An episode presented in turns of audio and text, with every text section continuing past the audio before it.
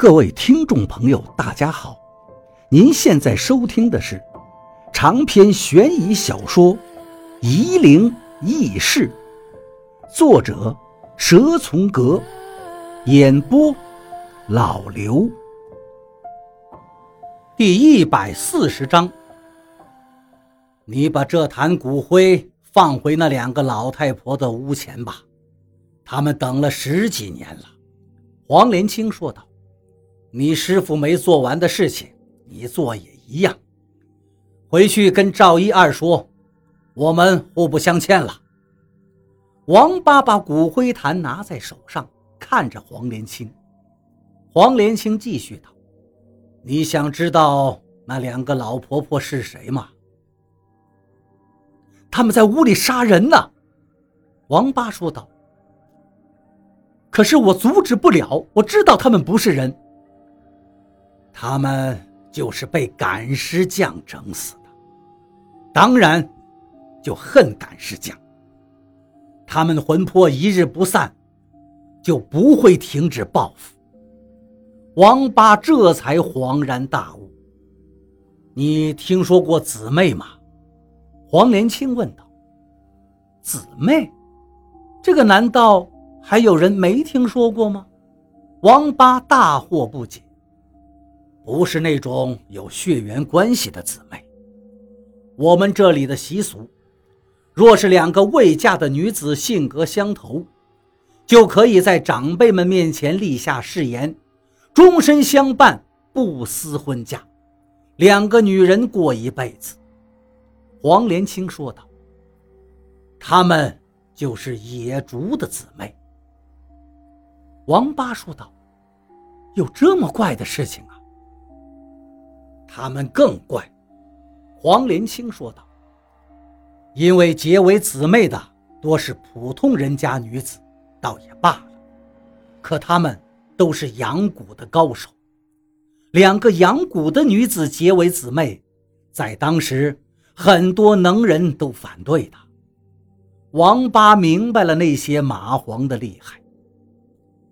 我当年在湘西认识了他们，算是有点交情。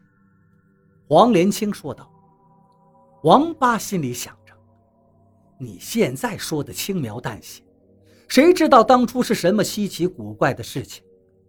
两个养蛊的女子结为姊妹，那是随随便便能有交情的？当初不知道经历了什么惊心动魄的事情啊！”黄连清开始讲古了。后来文化大革命破四旧。他们两个受了冲击，当地的革委会把他们当牛鬼蛇神的典型，强迫他们分别嫁人。他们勉强从家里跑了出来，就躲到了我这儿。当时我们秀山的形势比湖南那边稍好些，毕竟隔了省。我安顿他们一段时间后，秀山的情况也开始不好。我天天被人拉到乡里挨批斗，自身难保。这个时候，两姊妹的老家就来了几个人，要把他们带走。他们没有地方再躲了，就双双吊死在我的家里。那几个竟然还会赶尸，就要把他们赶回去。王八插嘴道：“不是打破四旧，废除封建迷信吗？”他们怎么还找赶尸匠来做这些？岂不是自相矛盾？两姊妹养蛊厉害的很，很多人都怕他们。那些人其实就是趁着运动公报私仇而已。那个点名要他们嫁人的保皇派头子，在运动之前是个很厉害的赶尸匠呢。王八都不敢相信自己的耳朵了。两姊妹。平时也帮过不少人，可是既然帮人，就也会得罪人。这世上的事情，哪有一辈子都能一碗水端平啊？黄连清叹了口气道：“那几个赶尸匠不听我劝，非要把他们赶回去，因为已经为他们准备好了阴婚。我没办法，就给了他们点颜色，他们才走。”我把两姊妹火化，留了骨灰，一直等人把他们的骨灰送回去。可是秀山不出人才呀，我等了好多年都没有合适的人选。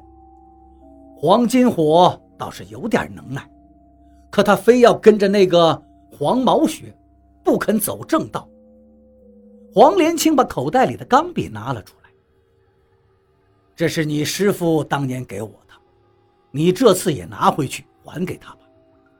他来找我的时候才三十不到，跟你一样毛手毛脚的，拿个钢笔来找我学赶尸，说他是鬼道的传人。